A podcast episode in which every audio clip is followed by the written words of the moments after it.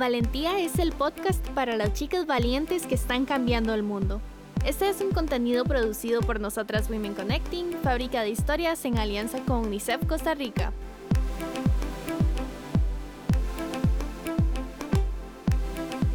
Hola, bienvenidas al podcast de Soy Valentía. Mi nombre es Raquel Villalobos, soy estudiante de Filología Española y también activista por los derechos de las personas con discapacidad, mujeres, personas jóvenes e infancias. Este, hoy estaré conversando con Catalina de Bandas Aguilar. Es una abogada costarricense con 20 años de experiencia de trabajo internacional particularmente con el sistema de Naciones Unidas. Su trabajo en particular en las sedes de Nueva York y Ginebra de la ONU se inicia con participación en el proceso de negociación de la Convención sobre los Derechos de las Personas con Discapacidad de 2003 a 2006. Desde ese momento ha estado involucrada con el sistema como funcionaria, como actora externa y como experta independiente de los derechos humanos. Actualmente es embajadora representante permanente de Costa Rica ante las Naciones Unidas en Ginebra.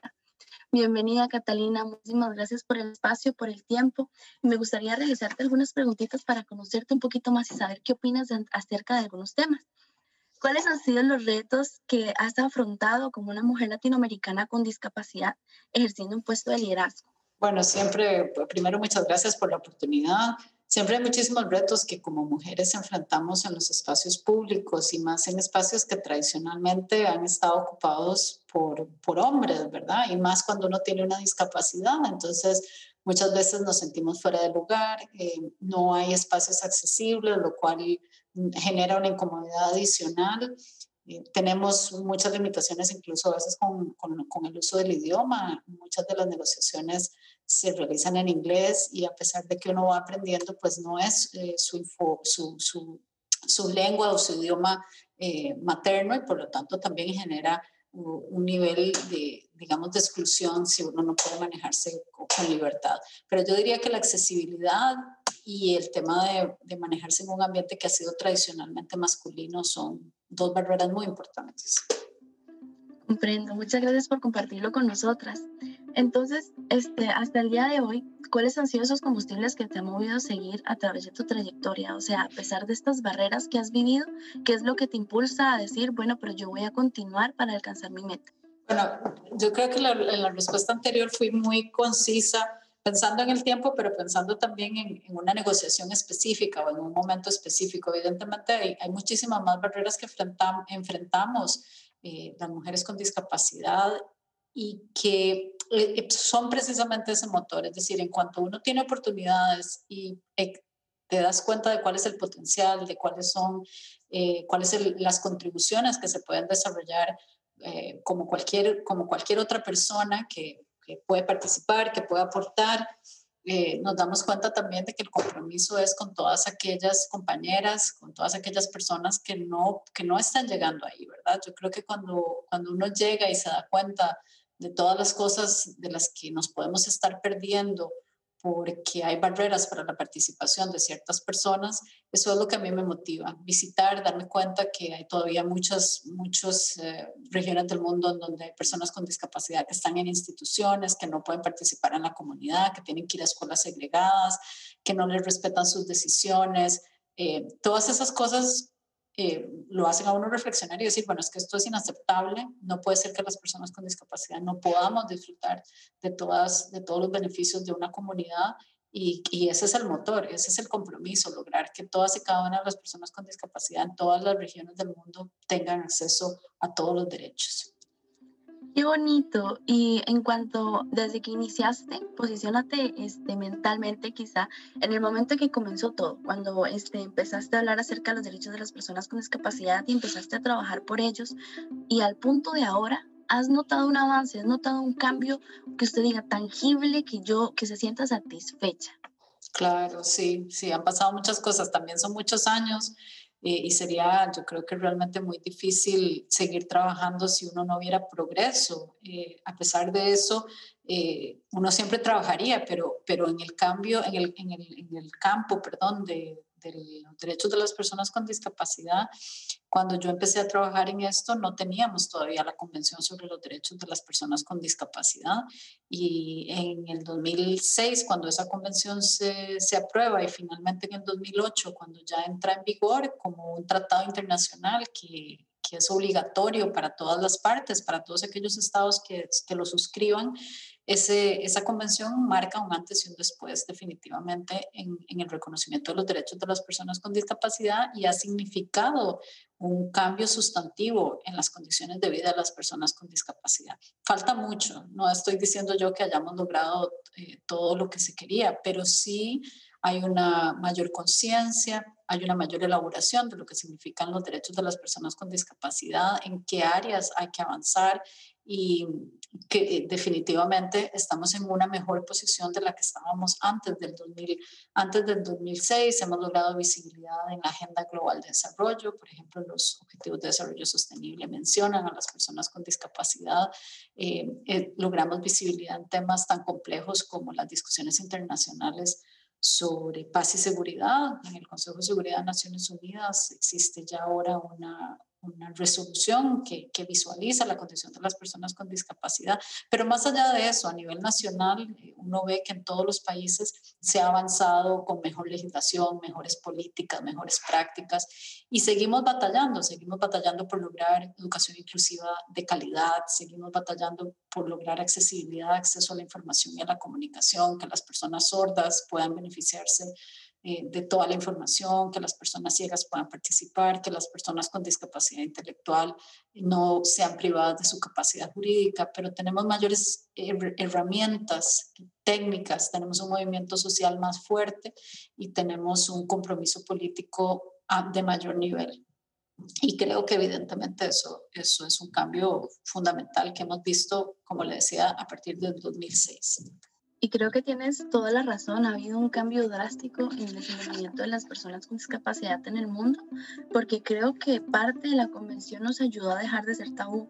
Y hablando de dejar de ser tabú y sacar a las personas con discapacidad de la única posición de persona con discapacidad, ¿Cuál crees que es el rol de las personas con discapacidad en la lucha por los derechos humanos más allá de nuestros derechos? Es decir, derechos de las mujeres, de las infancias, de las personas desde disidentes, de orientación sexual, género o cuerpo.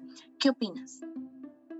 Esa es una pregunta fundamental y creo que es exactamente el, desafío que tenemos ahora y es que eh, las personas con discapacidad y las contribuciones que hacemos no se limitan a, a trabajar en el área de apoyo a las personas con discapacidad o de reconocimiento de sus derechos, sino que nos tenemos que involucrar en el trabajo por el, digamos, por avanzar los derechos humanos de todas las personas y, y tenemos, y, no solo en esa área, yo creo que en cualquier área las contribuciones de las personas con discapacidad eh, tienen que empezar a estar más visibles en cualquier área de las, del quehacer humano. Nosotros tenemos, y además esto es muy importante, las personas con discapacidad siempre hemos estado contribuyendo en todas las áreas del quehacer humano y siempre ponemos los ejemplos de que tenemos desde Beethoven hasta el profesor Hawking, que son grandes genios que nos ha dado la humanidad, que han sido personas con discapacidad y que sin embargo le han traído al mundo la belleza y el conocimiento, que han eh, elevado las, eh, que han derribado barreras, no barreras para una persona con discapacidad, sino para la humanidad en su conjunto. Eh, pero, y, y, tenemos una responsabilidad porque la diversidad enriquece las decisiones, porque las visiones de las personas con discapacidad dentro de la toma de decisiones van a hacer que esas decisiones sean mejores decisiones, decisiones que son más inclusivas, que toman en consideración todos los aspectos.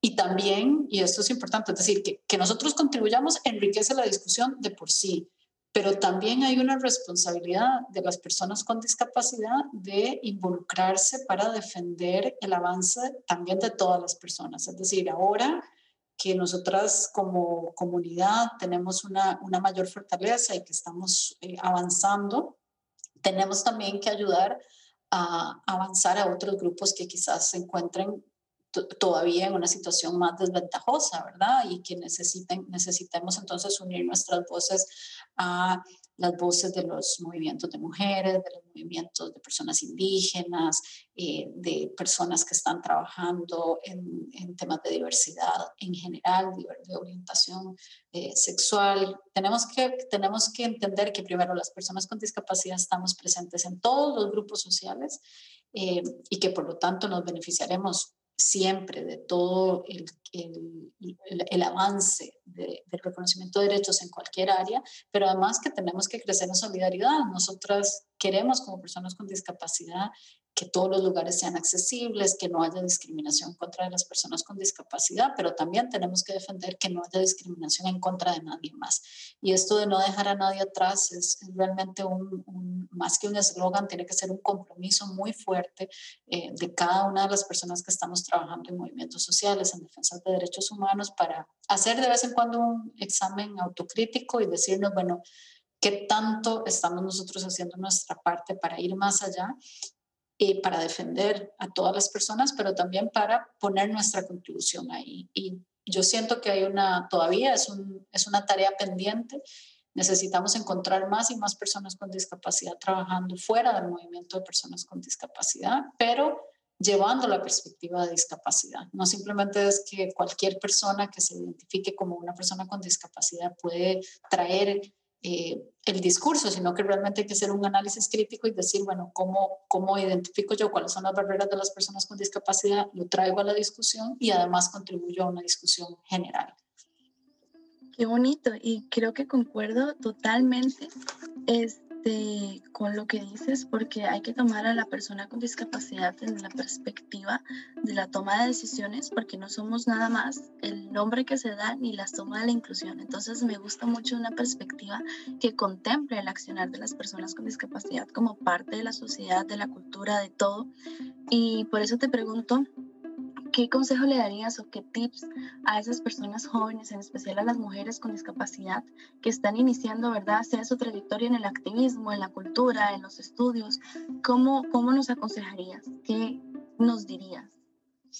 Bueno, primero yo creo que, que, que refuercen su, su, identidad, ¿verdad? Está bien, eh, para mí ha sido un una elemento muy importante eh, reconocerme y entenderme como, y aceptarme como una mujer con discapacidad y estar orgullosa de, de lo que soy, de, la, de, que esta persona que soy es el resultado precisamente de mis experiencias, de mi experiencia como, como una mujer con discapacidad y por lo tanto todo este paquete que uno representa eh, pues, pues está cargado también de, esas, de, ese, de ese aprendizaje de vida y que por lo tanto tenemos que sentirnos muy orgullosas de poder de poder estar, de poder contribuir desde donde podamos. Cada persona tiene un, un proceso diferente y yo creo que lo importante es un compromiso con, con el trabajo desde una perspectiva de servicio. Es decir, eh, nosotras estamos todas aquí trabajando en este, haciendo este programa eh, desde los diferentes frentes que, que, estamos tratando de trabajar para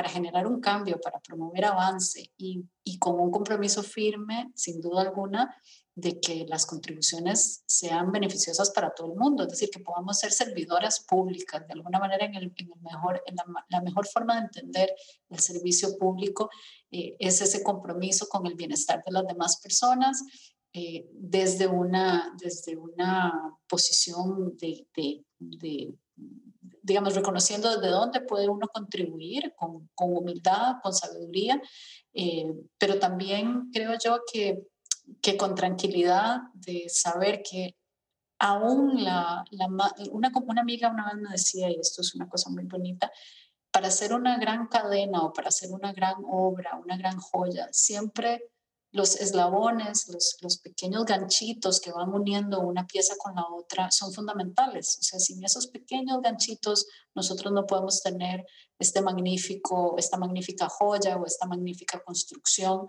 eh, que no, no podrá ser nunca una sin esas pequeñas partes. Entonces, cualquier que, cualquiera que sea la contribución es importante y tenemos que tener simplemente la, la, valentía de decir, bueno, sí, aquí estamos y a pesar de que toda la gente nos diga que no podemos, que no debemos, que no es nuestro espacio, recordarnos a nosotras mismas que sí podemos hacer una contribución y que quizás seamos el eslabón que va a terminar una gran obra. Así que ojalá que nunca nos, sintamos mal o nos sintamos menos por algún comentario, por alguna barrera, sino que, que, no, y, que no, no, nos menospreciemos. A veces hay, y termino con esto, mucha presión y opresión social que nos dice que nosotras no valemos, que nosotras no somos tan importantes o tan inteligentes o tan creativas y, y, y nos reprimimos, hay, hay como una, una, una, autocensura. Entonces no nos autocensuremos, sintámonos orgullosas y creamos que nuestra contribución puede hacer una diferencia. Muchísimas gracias, Catalina, y lo enlazo mucho a lo que dijiste en un inicio, que este, llegaste a un espacio hecho para hombres en que fuiste la primera y no solo fuiste la primera, sino que las barreras de accesibilidad eran las que te complicaban y eso mismo fue lo que te inspiró, o sea, fue lo que te llevó a seguir avanzando y se alcanzaron cosas grandísimas para las personas con discapacidad que nos permitan tener un mundo más accesible como la Convención por los Derechos Humanos de las Personas con Discapacidad. Y este, me gusta mucho el tip que nos diste al final acerca de, es más, lo voy a leer como lo dijiste, si no me equivoco, ser servidoras para generar un cambio y reconocer cómo puedo contribuir desde la humildad. Y me gustó muchísimo la metáfora de la cadena. En serio, gracias por compartir con nosotros un poquitico de todo lo que sabes, por darnos el tiempo, el, cariño, el apoyo, ¿verdad? A las personas que estamos comenzando en el mundo en general y por este lo que estás haciendo. Es sumamente importante y quiero que sepas que lo valoramos de todo corazón. Y además, quiero recordarles a las chicas que nos están escuchando que pueden seguir a Soy Valentía en redes sociales como Facebook e Instagram. Muchas, muchas gracias. Muchas gracias. Valentía pertenece al mundo de nosotras Women Connecting. Nació para encontrar adolescentes y jóvenes lideresas que están cambiando el mundo. Búscanos en Instagram y Facebook como Soy Valentía. Nos escuchamos.